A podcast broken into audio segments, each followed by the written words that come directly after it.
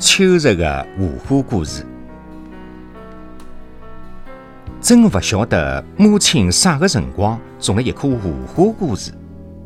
晓得个辰光啊，是母亲往我手里向塞无花果的辰光。母亲讲，自家种的，自家个树浪生的。我问母亲为啥要种无花果？母亲讲，是我讲过欢喜吃无花果的闲话。迭个闲话讲过勿讲过，我就彻底忘记脱了。但是母亲记牢了，记牢了勿算数，还种了，种了勿算数，无花果真的是开花结果了，现在是辣辣吃了。也就辣辣伊个辰光才晓得，即使儿子六十岁了，辣辣母亲的眼光里向，儿子还是小囡，是勿管岁数大小的，而伊只永远是个大人，还是勿论岁数大小的。晓得他明白迭个道理，觉着自家的一生是邪气的幸福，同时觉着母亲一世太辛苦了。今年的深秋，父亲住医院了。住院的父亲特别想念母亲，伊对我讲：“去接侬母亲来吧。”我去接了，走到客堂的门口，看到八仙桌浪向有的几只圆润而又鲜红的无花果，闪烁的装辣辣薄薄的保鲜袋里向。我问母亲：“是侬采的？”母亲讲：“嗯。”母亲哪能晓得我会得回来的呢？母亲淡淡的一笑：“儿子来不来屋里向，做娘的心里一定是清爽的。”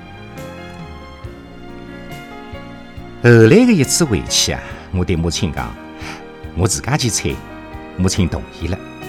我去了，跨过山谷，看到了无花果树。一个是一棵碧绿生青的树，辣辣满是蔬菜的田园里向，还真的分辨不出来。无花果树的树叶特着强硬的山树差不多样子，伊拉朝天张开着，上下参差不齐，一搭一搭的，密密麻麻，遮住了树根，侬是看不到树根的。其实，树根不重要。因为枝条浪向生满了青色特殷红的无花果，伊拉像一只饱满的花铃子，稳稳地贴辣枝条的边浪向，没半点声响，连同伊拉的影子一同让树叶盖住了。风吹过，树叶抖动了，无花果的身浪向才掠过几丝阳光。无花果一片又一片的成熟了。今朝看上去青色的果子，明朝就成了淡红的颜色了。所以辰光极其重要，也可以吃很长的时间。但摘下一只无花果，树浪向就少了一只无花果，迭个还是事实。摘与勿摘，多还是少，无花果树却依旧碧绿，树叶依旧常青。我特地弯腰看了看无花果树的根，根不粗，比枝条粗一半，颜色蜡黄，有的地方像是铁锈的斑痕。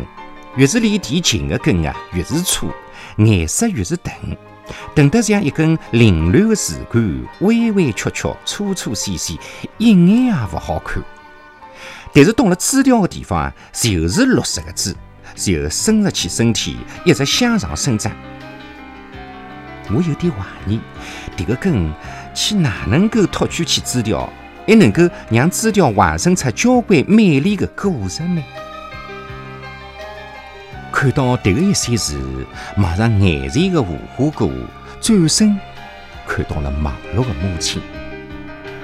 母亲问：“侬采到了没？”